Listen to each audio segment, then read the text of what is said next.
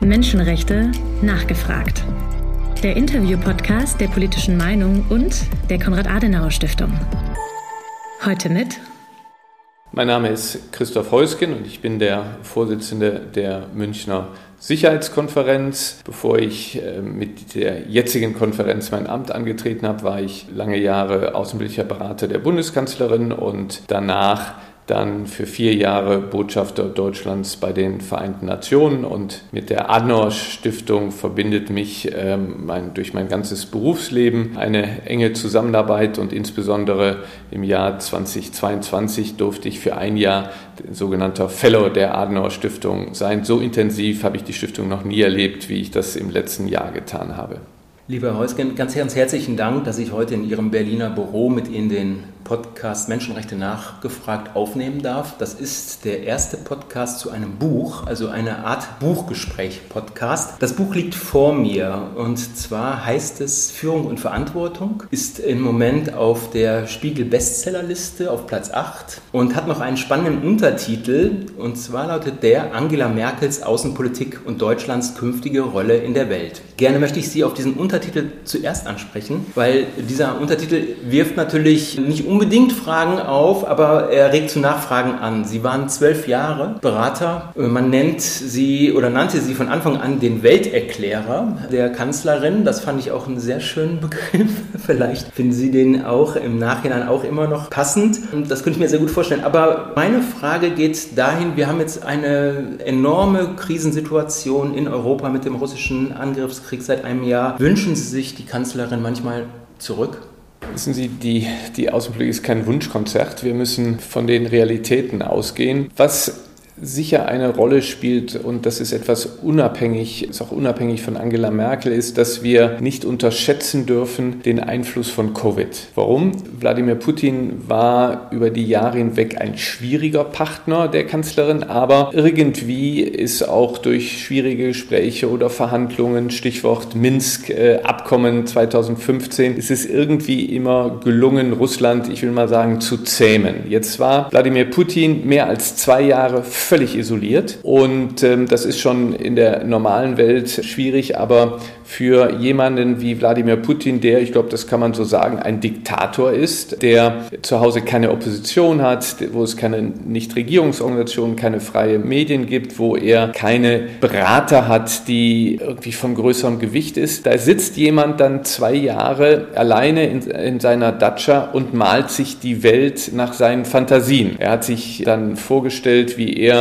gerne Russland äh, zu imperialer Größe zurückbringen will. Er hat sich immer mehr darauf versteift, dass die Ukraine eigentlich Teil Russlands ist, die Ukraine kein eigenständiger Staat, die Ukrainer keine eigenständige Nation sind, dass sie eigentlich zu Russland gehören. Und dann hat er geglaubt, dass die Ukrainer das auch so sehen wie er und sich freuen, wenn er dort einmarschiert. Und gleichzeitig hat er seine eigenen militärischen Kräfte überschätzt oder geglaubt, was ihm Stichwort Potemkin gesagt worden ist. Und er hat dann im Übrigen uns Europäer und Amerikaner auch unterschätzt. Er hat, und das hat er oft ja auch offen gesagt, er hält die Europäer für dekadent und die Amerikaner für abgelenkt durch ihre Konzentration auf China und der Abzug aus Afghanistan war ja nicht gerade ein besonders gelungenes außenpolitisches Meisterwerk der amerikanischen Administration. Und da hat er gesagt, so, jetzt werde ich mal äh, mir die Ukraine vornehmen. Was will ich ich damit sagen, er hat eben nicht die Möglichkeit genutzt, mal intensiv mit einem ausländischen Partner, sei es mit Angela Merkel oder mit jemand anderem zu reden. Und so ist es zu diesem Zivilisationsbruch gekommen, der am 24. Februar im letzten Jahr dann seinen Lauf genommen hat. Gut, ich lasse den Begriff Wunschkonzert jetzt mal von meiner Seite unkommentiert, möchte aber trotzdem nochmal auf die Frage Untertitel eingehen. Und zwar wurde Ihre Rolle auch von Anfang an, also seit 2005, seit Sie im November 2005 die Beraterrolle äh, für die Kanzlerin übernommen haben, so gedeutet, dass die Kanzlerin die Außenpolitik und Europapolitik nicht dem damaligen Außenminister Steinmeier überlassen wollte. Bestätigt Ihr Buchtitel diese doch schon sehr, sehr frühe Bewertung?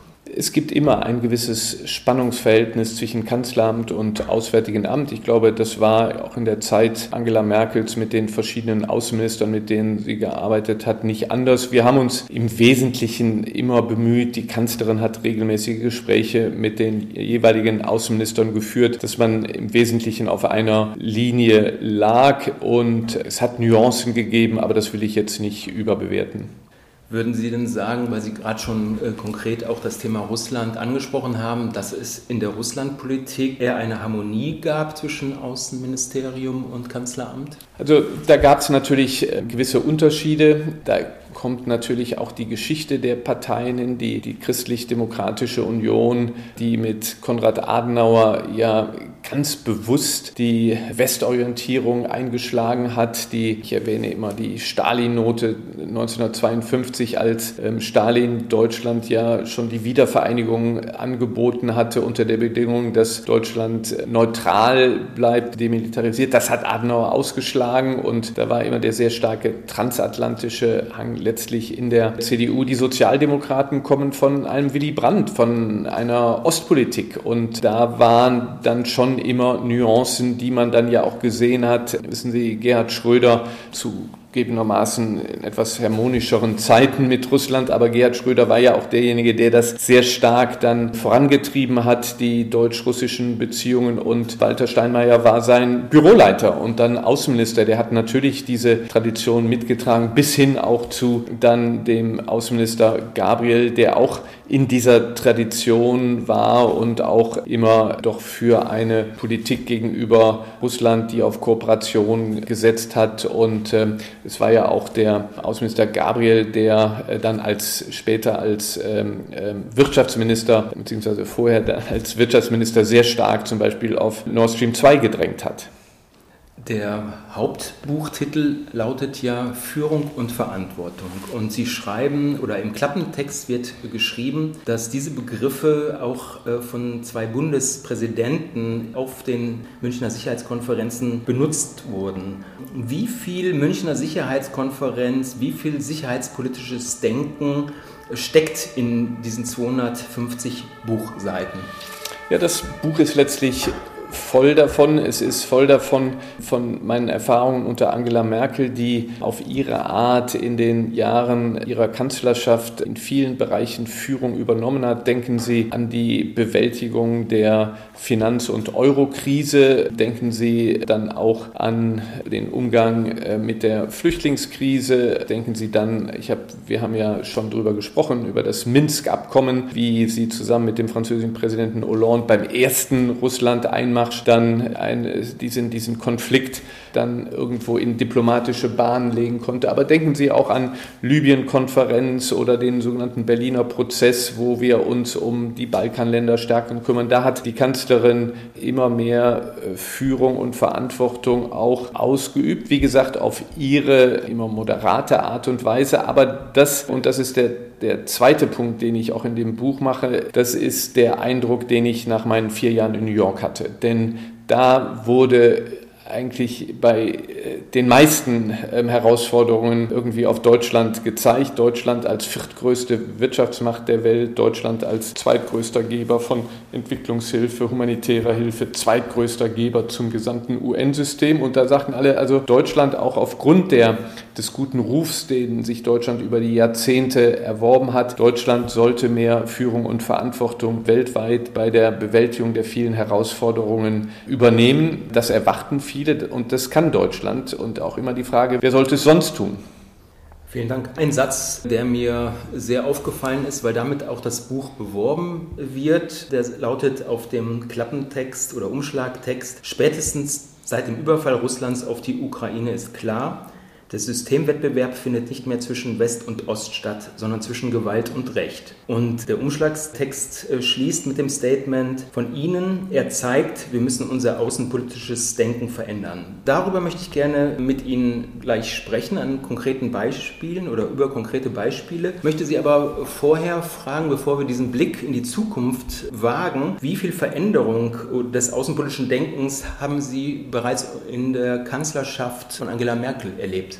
Ja, ich habe es ja schon so ein bisschen dargelegt, wie Deutschland, das Ansehen Deutschlands sehr hoch ist und wie Deutschland aufgefordert wird, mehr zu tun. Ich habe das bei den Vereinten Nationen Botschafter aus Afrika, Lateinamerika, Asien haben gesagt, Deutschland engagiert euch mehr. Das haben wir übrigens afrikanische Botschafter sehr klar gesagt. Also wir, wir stimmen hier oft ab, so wie die Chinesen das wollen, weil die am stärksten sich engagieren, weil sie durch große Infrastrukturprojekte oder Kredite uns in eine gewisse Abhängigkeit gebracht haben. Aber wir, wir wollen das gar nicht. Wir wollen lieber mit euch, helft uns und engagiert euch mehr. Und auch gerade was den den sogenannten ähm, globalen Süden anbelangt, ist das äh, bei uns noch unterentwickelt. Ich habe jetzt in diesem Jahr bei der Münchner Sicherheitskonferenz am Haupttag am Samstag mit einem Podium begonnen mit Vertretern des globalen Süden, weil wir einfach mehr dort auf die Probleme, auf die Herausforderungen dieser Länder achten müssen und sehr viel stärker in Dialog äh, mit ihnen gehen müssen. Angela Merkel hat das begonnen bei ihrem letzten Gipfel, der letzte G20-Gipfel 2017 in Hamburg, da gab es schon den, den Compact with Africa, wo sie afrikanische Regierungschefs auch eingeladen hat. Also da hat sie sehr viel gemacht. Und auf diesem Weg müssen wir vorangehen. Wir müssen uns sehr viel intensiver um Lateinamerika, Asien und Afrika kümmern. Ich könnte das im Einzelnen ausführen, vielleicht kommen wir darauf in unserer Diskussion, aber das weiter so reicht nicht aus, weil uns eben doch die anderen Länder die Butter vom Brot nehmen. Jawohl, vielen Dank. Ein ganz konkretes Thema, das ich mit Ihnen ansprechen möchte, äh, weil es heute im Kabinett debattiert wird. Die Außenministerin wird dem Kabinett heute ihre Leitlinien zur Feminist Foreign Policy äh, vorstellen, auf die sich die Ampelkoalition im Koalitionsvertrag vor über einem Jahr geeinigt hat. Würden Sie sagen, dass das ein, als Diplomat, der seit über 40 Jahren das Auswärtige Amt auch von innen kennt, ist das ein, und die deutsche Diplomatie von innen kennt, ist dies ein Schritt in die richtige Richtung oder teilen Sie den Verdacht, den die FAZ geäußert hat, dass es ein Feigenblatt sein könnte? Also was den Inhalt der Politik anbelangt, so bin ich da bei der Außenministerin. Wir müssen sehen, wie Frauenrechte weltweit gestärkt werden. Wir müssen eine stärkere Beteiligung von Frauen an Entscheidungsprozessen im Inland, aber auch in anderen Ländern müssen wir bewirken. Ich würde da jetzt nicht unbedingt das Adjektiv feministisch draufsetzen, sondern ich würde sagen, das ist eine Außenpolitik, wie sie eigentlich im Neudeutsch Mainstream sein sollte. Also ich würde da jetzt nicht unbedingt dieses Etikett drauf tun, sondern das gehört zu einer Außenpolitik, die Erfolg haben will, dass man eben gerade Diskriminierung von Menschen, Diskriminierung von Frauen, ähm, aber auch von LGBT äh, und so, das muss man, da muss man drauf achten. Wir haben das äh, auch, auch vorher sehr stark gemacht, als ich äh, Botschafter bei den Vereinten Nationen war und doch dem Sicherheitsrat den Vorsitz hatte, habe ich diese Zeit, das ist jeweils nur ein Monat, habe ich genutzt, um eine Resolution durch den Sicherheitsrat verabschieden lassen zum Thema sexuelle Gewalt in Konflikten. Und das in erster Linie sind Frauen ja Opfer von sexueller Gewalt. Also ich finde, das ist eine, ähm, eine Politik, die man machen muss. Jetzt doch den Stempel feministisch draufzusetzen, das ist vielleicht jetzt äh, den Medien oder der Aufmerksamkeit, die man gewinnen will, zu, zu schulden. Aber es gehört letztlich zu den Hauptaufgaben einer, einer modernen Außenpolitik.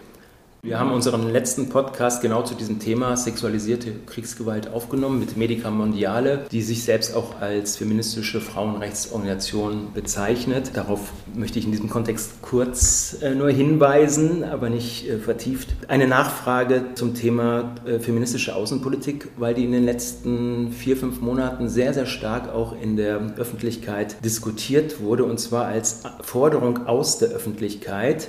Wir haben seit September im Iran Unruhen, die äh, von Teilen der iranischen Gesellschaft und auch der iranischen Exilgemeinschaft als feministische Revolution und zwar die erste feministische Revolution bezeichnet werden. Jetzt sind sie seit 1980 im Auswärtigen Dienst gewesen. Die Revolution hat ein Jahr vorher stattgefunden. Das heißt, wir haben jetzt den Iran, äh, die Islamische Republik im 45. Jahr. Sie hat gerade den Revolutionstag im Februar gefeiert. Was mich sehr überrascht hat, als jemand jemand, der für die Adenauer Stiftung seit vielen Jahren sich mit dem Iran auseinandersetzen darf, dass Sie zur Münchner Sicherheitskonferenz im Jahr 2022 noch den Außenminister der Islamischen Republik eingeladen hatten, der damals über das Atomabkommen JCPOA äh, sprechen durfte. In diesem Jahr wurden keine offiziellen Vertreter der Islamischen Republik eingeladen, stattdessen aber sehr, sehr relevante Führungsfiguren der islamischen Exilgemeinschaft, unter anderem Reza Pahlavi, der Sohn des Schah,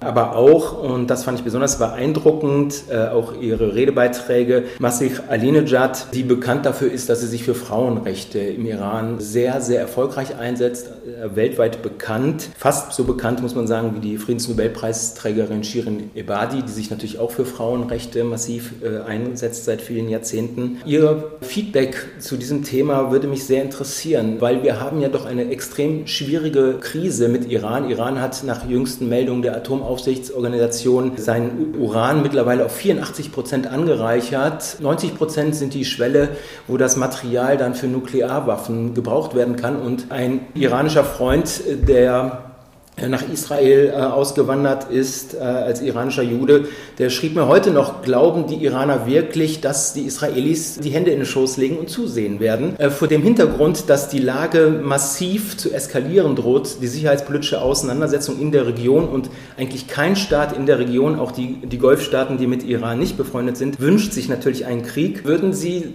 sagen, es war trotzdem eine richtige Entscheidung, dass man nicht die Chance genutzt hat, die Sicherheitskonferenz immer bietet, auch im vertraulichen Rahmen äh, Menschen zusammenzubringen, die sich vielleicht dann doch wieder annähern können, was im Fall der Nuklearverhandlungen ja vielleicht aktuell sogar sinnvoll wäre. Die Münchner Sicherheitskonferenz findet natürlich nicht im luftleeren Raum statt, sondern sie findet in einem Umfeld statt. Und das Umfeld in diesem Jahr war gekennzeichnet durch diese äh, massiven Demonstrationen, durch die heftige, brutalste Art und Weise, wie das Teheraner Regime damit umgegangen ist. Auf der anderen Seite natürlich die Sorge um das äh, Nuklearprogramm. Und in dem Umfeld überlegt man sich natürlich, wie, wie gestalte ich dann die ähm, Einladungsliste. Und wie gesagt, nicht im luftleeren Raum, sondern ich habe natürlich vorher dann auch mit den Partnern oder Partnern kann man gar nicht sagen, mit den, mit den Ländern oder Regierungen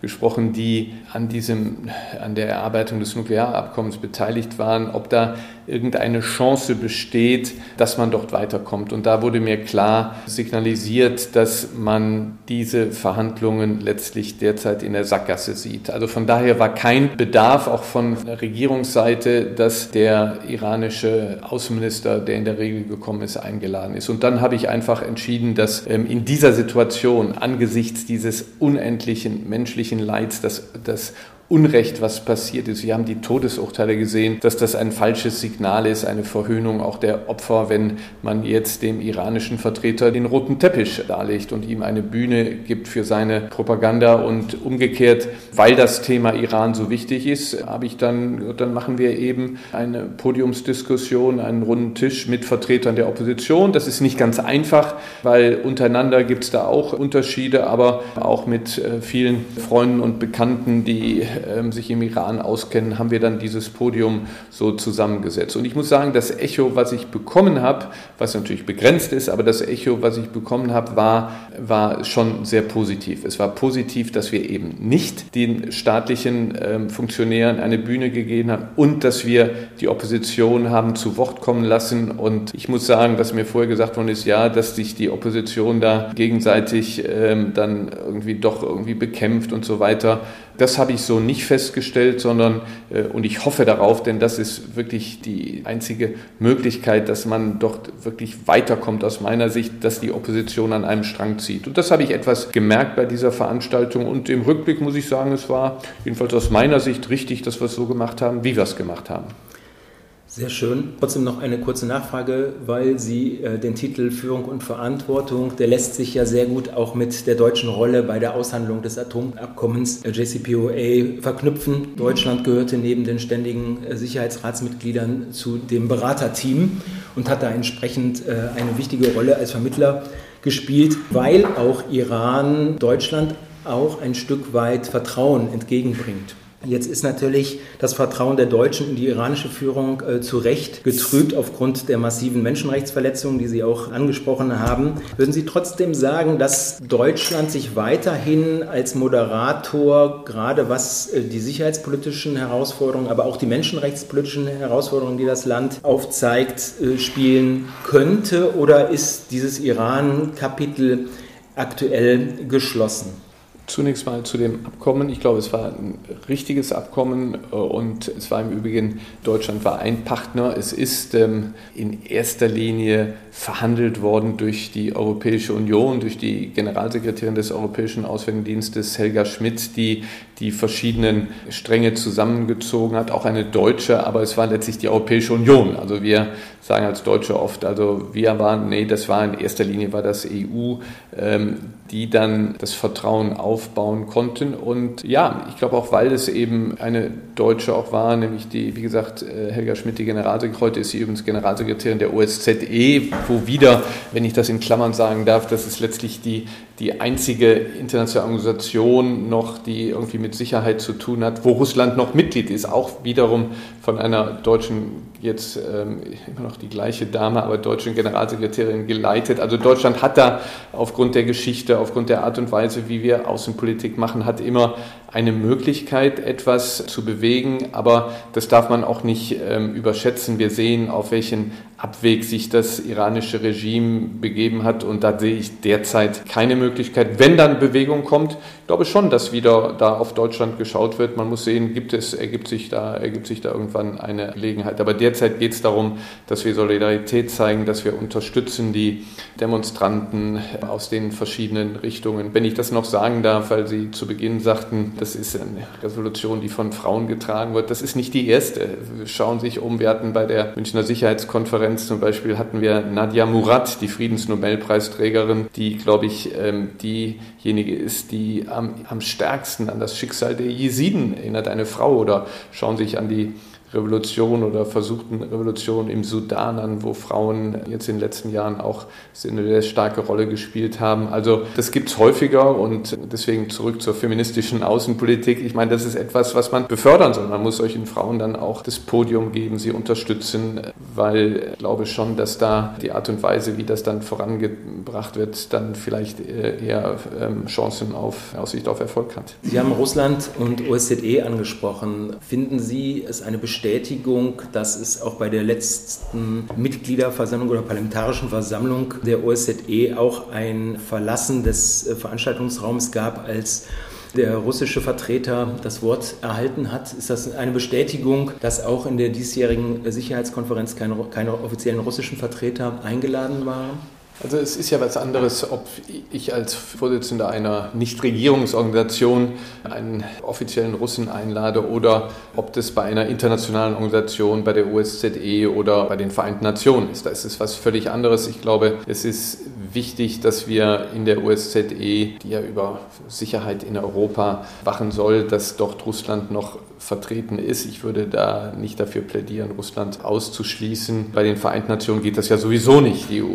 Ukrainer ähm, versucht oder versuchen, ob man irgendwie Russland ausschließt. Das kann man nicht. Da muss man weiter, Russland muss da am Tisch sitzen. Das ist richtig so, auch wenn es zum Teil unerträglich ist, was russische Vertreter von sich geben. Bei der Münchner Sicherheitskonferenz ist das völlig anderes. Hier senden wir auch politische Signale und das politische Signal war für mich in diesem Jahr klar. Wir haben im letzten Jahr ja 2022, das hat die Konferenz ja wenige Tage vor dem russischen Überfall auf die Ukraine stattgefunden. Da haben wir sehr darauf gedrängt, dass russische offizielle Vertreter kommen. Sie haben abgelehnt zu kommen und in diesem Jahr habe ich sie nicht eingeladen und äh, natürlich, man wird von einigen kritisiert, die sagen, man soll doch jede Chance nutzen. Nur es muss eine Chance geben. Und wenn Sie sich die Verlautbarungen von Präsident Putin anhören, was er offiziell sagt, was aus den Gesprächen auch dann durchsickert, die er mit Bundeskanzler Scholz oder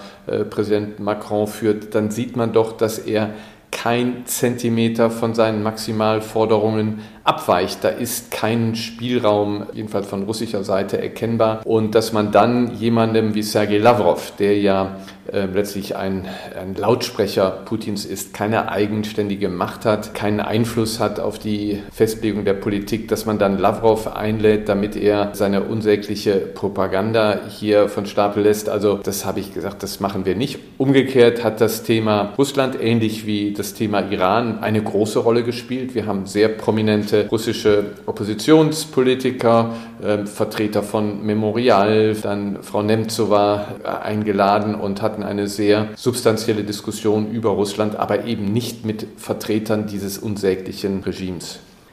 Sie nennen das Kapitel in Ihrem Buch, das sich mit Russland intensiv auseinandersetzt, Russland von der Partnerschaft zum Zivilisationsbruch. Äh, Zivilisationsbruch ist ja auch ein in der deutschen Geschichte sehr stark verwendeter Begriff.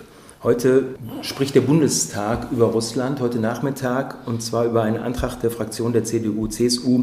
Der Antrag heißt konsequente Reaktion des Rechtsstaats auf den russischen Angriffskrieg ermöglichen, Sondertribunal einrichten. In den Ausschüssen, die bereits über diesen Antrag diskutiert haben, wurde der Antrag leider abgelehnt mit den Stimmen der Ampelkoalition und der Linken und der AfD. Würden Sie sagen, deutsche Verantwortung in dieser schwierigen äh, Situation und Auseinandersetzung Auseinandersetzung, die wir in Europa mit Russland haben, wäre es gut, da gemeinsam geschlossen zu agieren und tatsächlich solche Vorschläge, auch wenn sie aus der Opposition kommen, ein Sondertribunal einzurichten, solche Vorschläge äh, anders zu bewerten und da gemeinsam an einem Strang zu ziehen. Ja, ich hielt das für sehr, sehr äh, wichtig, wenn, wenn das äh, geschehe. Was, was haben wir für eine Situation? Wir haben eine Situation, wo ein Präsident und äh, nach allem, was wir wissen und was ich aus eigener Erfahrung auch weiß, wo ein Präsident letztlich alleine verantwortlich ist für diesen Zivilisationsbruch. Ich habe diesen äh, Begriff deswegen benutzt, weil es in der Tat dort äh, Parallelen gibt, auch zur deutschen Geschichte, insofern als hier der Präsident eines Landes, was ja ein europäisches Land ist, Russland, die Souveränität eines anderen europäischen Landes in Frage stellt und nämlich die Identität und Souveränität der Ukraine. Das ist ein Zivilisationsbruch, wenn man für ein, ein ganzes Volk der Ukraine. Und wir sehen ja heute in der Reaktion auf diesen Einmarsch der Russen, wie dieses Volk zusammensteht, über auch Sprachgrenzen hinaus. Äh, die ukrainische Nation ist unglaublich stark und es gibt diese, das kann Putin noch, ich glaube, Putin stärkt das sogar noch, ähm, diese, dieser Zusammenhalt. So, und ich bedauere sehr, dass dieser Antrag, ein Sondertribunal, einzurichten, von der Ampelkoalition abgelehnt wird anscheinend. Denn es gibt keine andere Möglichkeit und ich habe mich sehr mit diesem Thema beschäftigt, habe in der FAZ dazu auch einen Meinungsartikel geschrieben. Es gibt keine andere Möglichkeit, Putin irgendwie vor Gericht zu stellen, als durch ein Sondertribunal, das durch die Generalversammlung der Vereinten Nationen mandatiert werden sollte, weil durch das internationale Strafgericht Putin nicht verfolgt werden kann. Er kann sich dort auf Immunität berufen. Man kann das, ähm, und das ist die Haltung des Auswärtigen Amtes, man soll das römische Statut anpassen, sodass man dann auch jemand, der nicht Vertragsstaat ist, anklagen kann wegen des, es geht um das Verbrechen der Aggression. Aber das geht jetzt nicht. Und bis das römische Statut angepasst wird, das wissen wir aus der Vergangenheit, das wird 20 Jahre dauern. Ich kann es nicht nachvollziehen, warum die Ampel diesen Antrag ablehnt. Ein Antrag, der bei der Münchner Sicherheitskonferenz zum Beispiel von der wortgewaltigen Ministerpräsidentin Estlands, ähm, von vielen weiteren Ländern auch äh, propagiert wird. Wollen wir nicht doch zumindest den Versuch unternehmen, Wladimir Putin zur Verantwortung zu ziehen? Also ich kann das nicht verstehen, dass man das erst gar nicht versuchen will. Sie haben Estland angesprochen. Auf der MSC wurde Finnland und Schweden mit dem Ewald von Kleist-Preis ausgezeichnet äh, für ihren NATO-Beitritt bzw. den Antrag, diesen Beitritt zu vollziehen. Spiegelt sich in dieser Entscheidung beider äh, Staaten dieses von Ihnen geforderte neue außenpolitische Denken, was erforderlich ist? Finnland und äh, Schweden haben das durchgeführt, was der Bundeskanzler für Deutschland ja auch verkündet hat, eine Zeitenwende. Wir alle haben ja die skandinavischen Länder oder gerade speziell Finnland und Schweden über Jahre hinweg beobachtet und für Schweden aufgrund seiner Vergangenheit, Finnland aufgrund seiner Vergangenheit, da hat es eigentlich nie, es war immer ein Thema, aber es war nie auch nur annähernd eine Mehrheit für einen NATO-Beitritt. Und der Zivilisationsbruch Putins, der, der Überfall Putins auf die Ukraine hat in diesen beiden Ländern die ja wie Finnland eine direkte Grenze haben oder wie Schweden, die immer wieder auch durch, das, durch Vorfälle ähm, in, in den eigenen Gewässern an eigenem Leib erfahren haben, wissen, um was es geht, die haben dort eine Zeitenwende durchgeführt. Das hat innerhalb weniger Wochen hat es dort einen völligen äh, Meinungsumschwung gegeben und über die Parteigrenzen hinweg haben beide Staaten empfohlen, nein, wir brechen mit unserer Geschichte, wir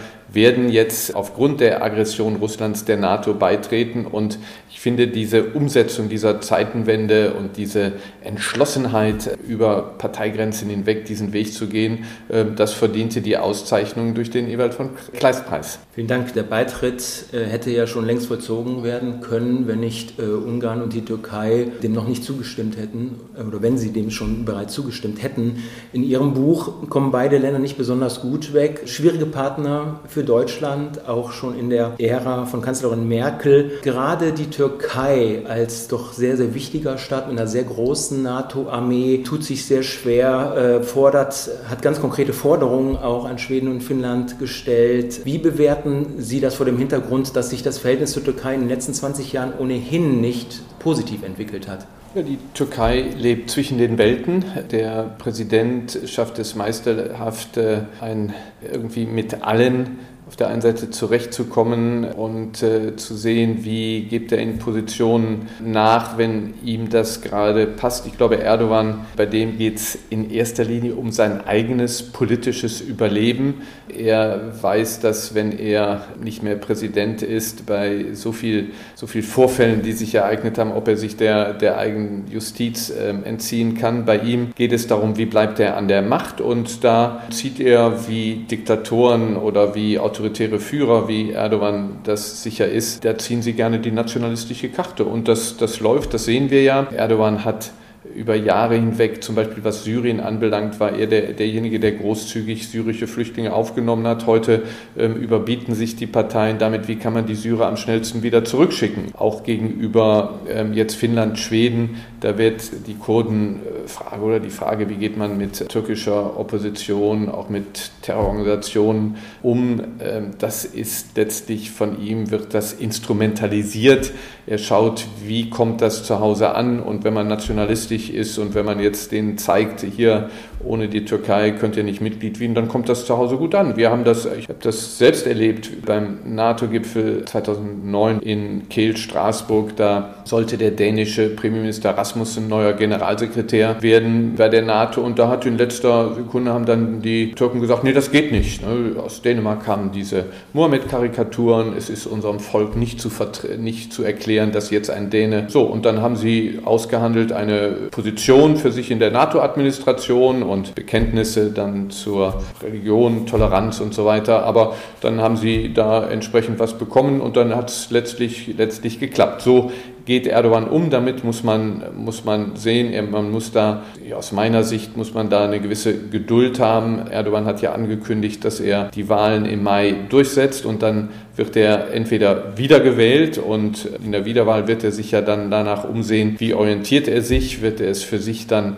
für positiv erachten, hier mit der Europäischen Union, mit der NATO kooperativ zusammenzuarbeiten, dann kann es ganz schnell gehen. Oder aber er entscheidet weiter auf Konfrontationskurs zu gehen, dann wird es immer noch nicht. Dann muss man sehen, welche Instrumente hat man auch, um Erdogan mit ein wenig Druck zum Einlenken zu bringen. Oder es gewinnt die Opposition und dann haben wir ein neues Spiel und dann müssen wir sehen, wie wir mit dem Vertreter der Position, der dann Präsident wird, äh, umgehen.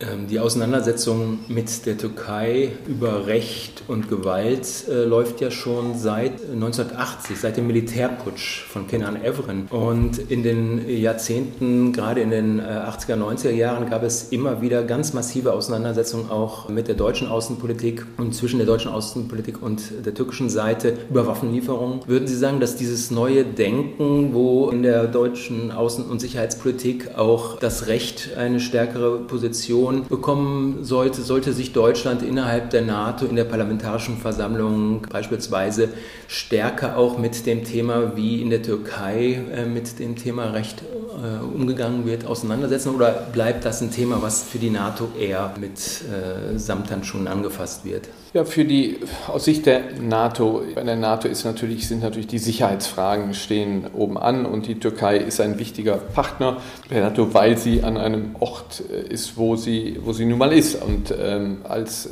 NATO haben wir ein Interesse, dass sie auch NATO-Mitglied bleibt und dass eine gewisse Anlehnung ist. Aber das muss man im Einzelfall sehen. Wissen Sie, der Erdogan, ja, er ist NATO-Partner. Auf der anderen Seite hat er kein Problem mit Russland ins Bett zu gehen. Er hat sich jetzt auch S, ich glaube, S-300 Abwehrraketen aus Russland besorgt gegen heftige Einwände der NATO-Partner der USA.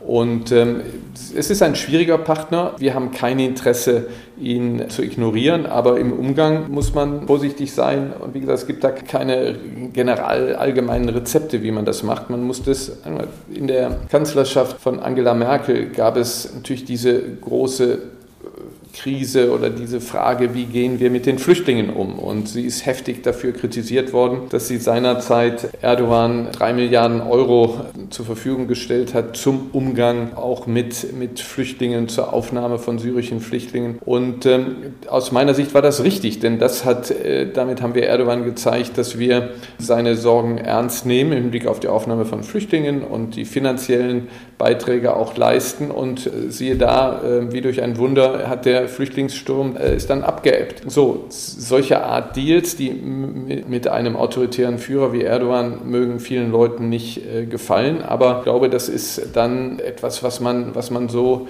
durchführen muss, auch wissend, dass Erdogan eben keiner ist, der jeden Morgen wach wird und darüber nachdenkt, wie kann er die Menschenrechte, wie kann er die Pressefreiheit, wie kann er die Justiz in seinem Land fördern. Vielen Dank, das sind die S400. S400, ja. genau. Vielen Dank. Das Thema China kommt im neunten Kapitel vor. Und äh, Sie gehen ja sehr lebendig und anekdotenreich auch mit Ihren Schilderungen um, was das Buch äh, zu einem echten Page-Turner macht und wirklich zu einer abwechslungsreichen Lektüre. Was mich aber erschreckt hat im China-Kapitel, ist das Uiguren-Thema. Auch wenn das natürlich aus Menschenrechtsperspektive schon bekannt ist, wie die Chinesen mit den Uiguren umgehen, Sie gehen da sehr ausführlich darauf ein, auch wie sich die Kanzlerin in China mit ihren Gesprächspartnern um die Uiguren gekümmert hat. Und eine zentrale Aussage ist, die Kanzlerin hat sich ganz massiv für die Integration der Uiguren eingesetzt. Und ein Zitat, was sie in dem Kapitel zu China und den Uiguren anbringen, das ist wirklich, äh, sie schreiben das selbst, zynisch rassistisch. Es war die Antwort der Chinesen auf die Anstrengungen der Kanzlerinnen, sich für die Uiguren einzusetzen und für ihre Menschenrechte einzusetzen. Das Zitat lautet, Han-Chinesen wollen nicht mit Uiguren Fußball spielen oder arbeiten.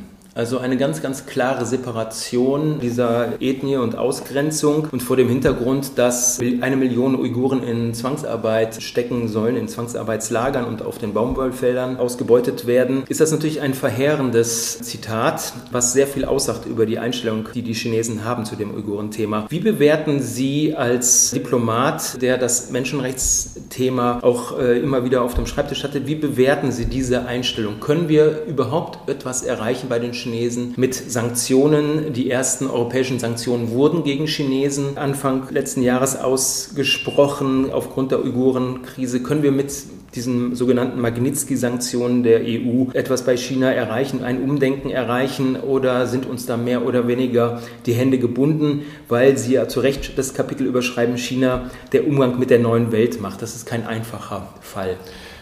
Das ist richtig, es ist sehr schwierig. Sie haben gerade die Uiguren erwähnt. Das geht ja anderen Minderheiten nicht besser. Tibeter sind letztlich als eigenständige ethnische oder kulturelle Gruppe in China praktisch eliminiert. Es gibt, es gibt die Mongolen, es gibt viele, viele Minderheiten, wo die von den Han-Chinesen letztlich äh, an den Rand gedrängt werden. Und was mir auch aufgefallen ist bei Gesprächen auch mit in Anführungsstrichen normalen Chinesen, also nicht ähm, Regierungsvertretern, ist, dass das in dem chinesischen Volk sehr stark verankert ist. Also da gibt es auch bei, wir haben uns da mit Rechtsanwälten oder mit Wanderarbeitnehmern, Sozialarbeitern immer mal wieder unterhalten auch Und da ist nicht sehr, da gibt es nicht sehr viel Sympathien für diese Minderheiten. Also das ist ein, ein Phänomen, was ich auch darauf zurückführe, dass eben die letztlich die chinesische Kultur, die chinesische Ausbildung sehr stark auf diese, auf diese Mehrheit der Chinesen ausgerichtet, ausgerichtet ist. Nein, zur Frage des Umgangs, man muss es immer wieder erwähnen. Und ich habe sehr viel mit den Uiguren seit vielen Jahren zu tun gehabt und es gibt den Präsidenten des Welt-Uiguren-Kongresses, der in München seinen Sitz hat, Dolkun Issa, mit dem ich mich immer wieder mitteile. Und der sagt ganz klar, Druck hilft. Das wird Sie jetzt erstaunen, aber Dolkun Issa hat mir gesagt, dass zum Beispiel während der Olympischen Spiele, als das, als das Scheinwerferlicht der Welt auf China war, auf einmal die verschiedenen Repressalien gegen die Uiguren nachgelassen haben. Wie nachhaltig das ist, weiß ich jetzt nicht, vermutlich nicht sehr, aber es zeigt, wenn Druck ausgeübt wird, wenn das immer wieder thematisiert wird, wenn die Chinesen merken, die ja anders als die Russen, die nicht den Ehrgeiz haben, zur Weltmacht Nummer eins zu werden, für sie ist öffentlicher Druck, wenn sie ihr Gesicht verlieren, das ist ein Problem. Deswegen glaube ich, muss man es immer wieder ansprechen. Ich habe ja auch bei meiner ersten Rede, bei meiner Eröffnung Eröffnung der Münchner Sicherheitskonferenz ganz bewusst hingewiesen auf den Bericht der Menschenrechtsbeauftragten Michelle Bachelet, die kurz vor dem Ende ihrer Amtszeit einen sehr alarmierenden Bericht als UNO-Bericht auf den Tisch gelegt hat, der das Schicksal der Uiguren auch ins Auge nimmt und schwer kritisiert, dass sie eben als in Arbeitslager ähm, gehalten werden, umerzogen werden und das Schicksal der Menschen ist wirklich schlimm. Ich glaube, es ist wichtig, dass man es immer wieder erwähnt. Es ist für die Politik, die natürlich viele Ziele erreichen will, nicht so einfach, dann immer das richtige Maß zu finden. Aber Bundeskanzlerin Merkel hat das immer versucht zu tun und ich halte das für richtig so. Und ich habe das dann auch äh, darauf aufbauend bei den Vereinten Nationen, auch als ich als Vertreter Deutschlands im Sicherheitsrat sah, vor dem Weltgremium angesprochen und kritisiert den Umgang. Ich glaube, das ist wichtig, dass wir das tun.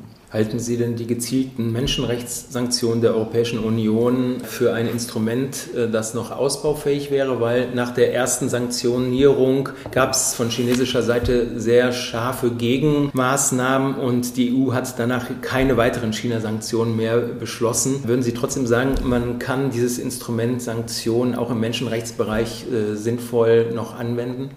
Sanktionen ist ein Instrument der Außenpolitik. Es gibt ja nicht viele Instrumente, die man hat, um einen anderen Staat, der internationales Recht verletzt, irgendwie in Anführungsstrichen zu bestrafen, beziehungsweise einen anderen Staat zu versuchen zu motivieren, in eine andere Richtung zu gehen. Das wird von vielen dann hinterfragt und trifft man nicht die Falschen und so. Bei dieser Diskussion verweise ich immer auf für mich den, den Paten der Sanktionen, Nelson Mandela. Nelson Mandela hat ausdrücklich in Zeiten der Apartheid ausdrücklich darum geworben, dass man die südafrikanische Wirtschaft sanktioniert, auch wenn die schwarzen Arbeiter ähm, einen hohen Preis dafür zahlen müssen, weil nur das zu einem Umdenken führt. Und Nelson Mandela hat letztlich ähm, Recht bekommen in seiner Politik. Nun ist das nicht übertragbar auf jede Situation, aber ich finde, man muss das Instrument der Sanktionen immer wieder ins Auge fassen. Was haben wir denn? Wir können sonst, wir können Botschafter einbestellen, wir können Botschaftsmitglieder ausweisen. Wir wollen ja nicht mit militärischer Gewalt vorgehen, vor Gericht holen. Ist zwar möglich, aber auf internationalem Recht, Völkerrecht ist das, ist die Gerichtsbarkeit nicht so ausgedehnt ausgedehnt und äh, leider nicht so, wie es zum Beispiel in Deutschland oder bei der Europäischen Union ist. Meine, wir machen uns oft,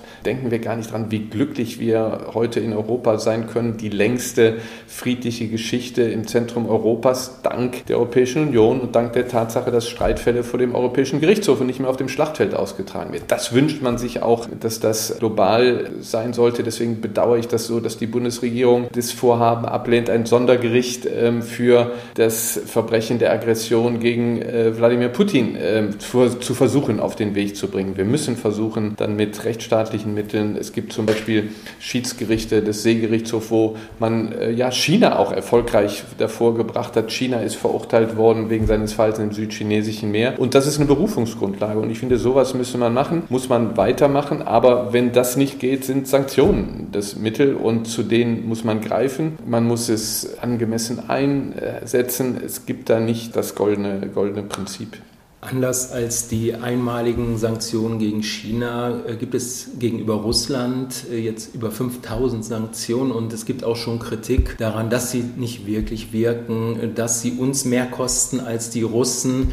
Äh, wie gehen Sie mit dieser Kritik um? Oder wie, äh, was würden Sie sagen, wie sollte die deutsche Außenpolitik äh, damit umgehen, dass die Sanktionen aufgrund der hohen wirtschaftlichen Kosten auch für Deutschland nicht von allen in der Bevölkerung und in der Politik geteilt werden? Ja, das muss man erklären auch und es ist natürlich so, dass wir selbst auch leiden darunter und man sagt, ja, die Russen können weiter so leben. Es ist in der Tat so, dass wir aufgrund der Politik in der Vergangenheit, wo wir uns, was Öl und Gas anbelangt, so von Russland abhängig gemacht haben, wir im letzten Jahr immer noch über 20 Milliarden Euro an Geldern an Russland überwiesen haben, weil wir so schnell uns nicht loslösen konnten. Und natürlich, wenn Sie dieses Geld bekommen in den russischen Staatshaushalt, dann können Sie das doch super verwenden, um die Sanktionsauswirkungen abzumildern. Nein, aber es ist natürlich so, Putin lebt in einer Diktatur. Er kann die Verwendung der Mittel so einsetzen, wie er das möchte und er setzt es ganz auf Rüstungsproduktion und Unterstützung dann der Streitkräfte.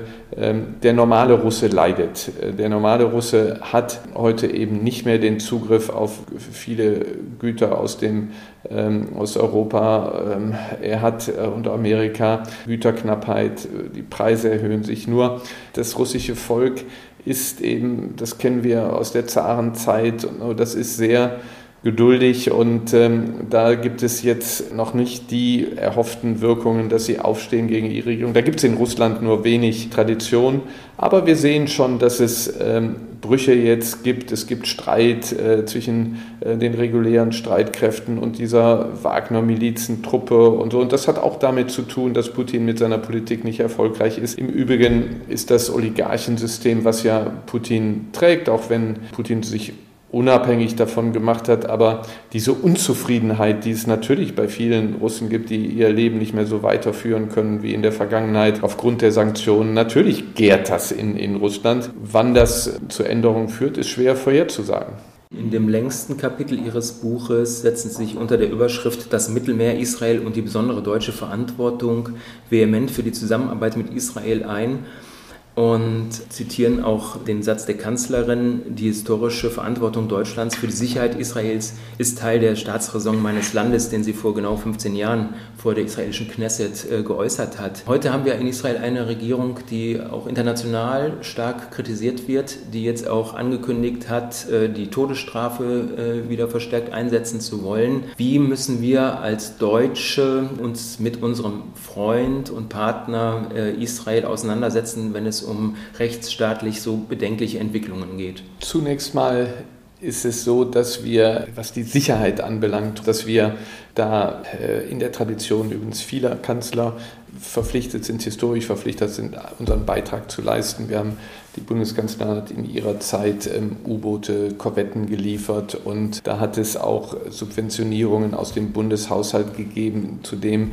alle äh, demokratischen Parteien auch zugestimmt haben und das, das ist wichtig, dass wir daran festhalten. Was Israel selbst anbelangt, so hat auch die Kanzlerin immer wieder darauf hingewiesen, dass sie einen jüdischen, demokratischen Staat Israel möchte und diese Kombination jüdisch und demokratisch war aus ihrer Sicht nur möglich mit einer Zwei-Staaten-Lösung. Und da müssen wir leider jetzt feststellen, dass zwar offiziell hält die Politik an einer Zwei-Staaten-Lösung fest, ich sehe das nicht mehr. Ich sehe nicht, wie man heute einen zusammenhängenden, selbstständigen palästinensischen Staat auf die Beine stellen kann. Und äh, wir sehen jetzt ja auch bei Vertretern der israelischen Regierung, dass dort massiv der Siedlungsbau vorangetrieben wird illegale, also nach israelischem Recht, äh, nach Völkerrecht sind sie sowieso illegal, aber nach israelischem Recht illegale Siedlungen sollen legalisiert werden. Ich halte das für eine sehr bedenkliche Entwicklung, weil damit eine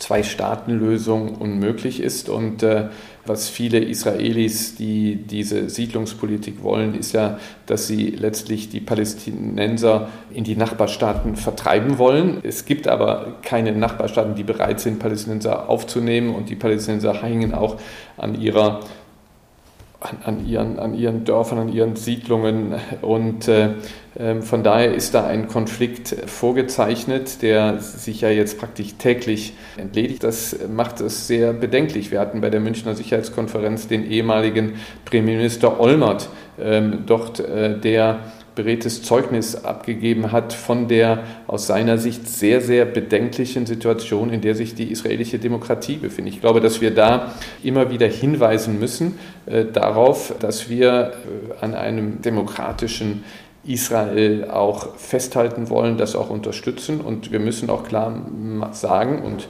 das machen deutsche äh, Politiker ja auch, dass man hinweist, dass zum Beispiel die Justizreform an den Grundfesten einer Demokratie tatsächlich jetzt nagt. Und da dürfen wir, glaube ich, dann, dann dürfen wir auch durchaus Kritik daran üben. Ich glaube, wir müssen es sogar. Lieber Herr Heusgen, ganz, ganz herzlichen Dank, dass wir für den Podcast Menschenrechte nachgefragt über Ihr ganz fast noch druckfrisches Buch Führung und Verantwortung Angela Merkels Außenpolitik und Deutschlands künftige Rolle in der Welt sprechen durften. Ich wünsche dem Buch, was wirklich sehr äh, lesenswert und spannend ist, noch eine sehr große Leserschaft. Vielleicht knacken Sie ja, ja auch noch eine äh, Spiegel Bestseller Bestmarke. Das wäre dem Buch sehr zu wünschen. Vielen Dank, äh, dass Sie mit mir dieses Gespräch aufgenommen haben. Und wenn Ihnen, liebe Hörerinnen und Hörer, der Podcast gefallen hat, dann freuen wir uns über ein positives Feedback und über ein Abonnement. Ganz herzlichen Dank. Vielen Dank meinerseits. Die politische Meinung. Neutral geht gar nicht. Ein Audiopodcast der Konrad-Adenauer Stiftung.